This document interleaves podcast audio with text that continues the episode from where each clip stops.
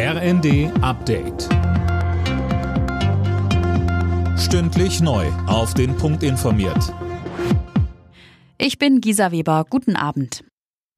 Trotz aller Kritik soll der Tankrabatt nicht abgeschafft werden. So zumindest Grünen-Chefin Ricarda Lang in der ARD. Wir haben den Tankrabatt gemeinsam als Ampelkoalition vereinbart und wir stehen auch zu unserer Vereinbarung. Wir als Grüne haben immer wieder darauf hingewiesen, dass wir das Problem haben werden, dass die Mineralölkonzerne diesen Rabatt eben nicht weitergeben. Jetzt sehen wir, dass genau das passiert ist. Die Preise steigen wieder. Jetzt müssen wir uns als Ampel überlegen, wie können wir mit diesem Problem umgehen.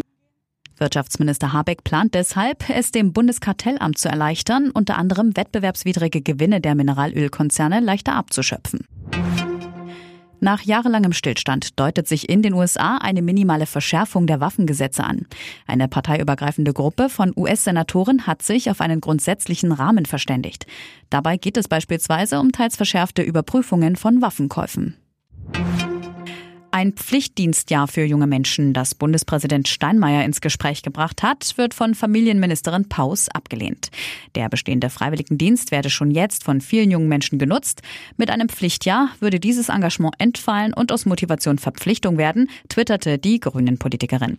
Junge Menschen sollten weiterhin frei über ihren Lebensweg entscheiden können. In Spanien gibt es die erste Hitzewelle dieses Sommers. Durch Zustrom von Sahara-Luft sind die Temperaturen im Süden des Landes über die 40 Grad Marke gestiegen. Die Hitzewelle soll bis Mittwoch andauern. Ende der Woche wird die Hitze dann auch bei uns ankommen. Und der Blick zur Formel 1. Da feiert Red Bull einen Doppelsieg beim großen Preis von Aserbaidschan. Weltmeister Max Verstappen kam in Baku als erster über die Ziellinie vor seinem Teamkollegen Sergio Perez und George Russell im Mercedes.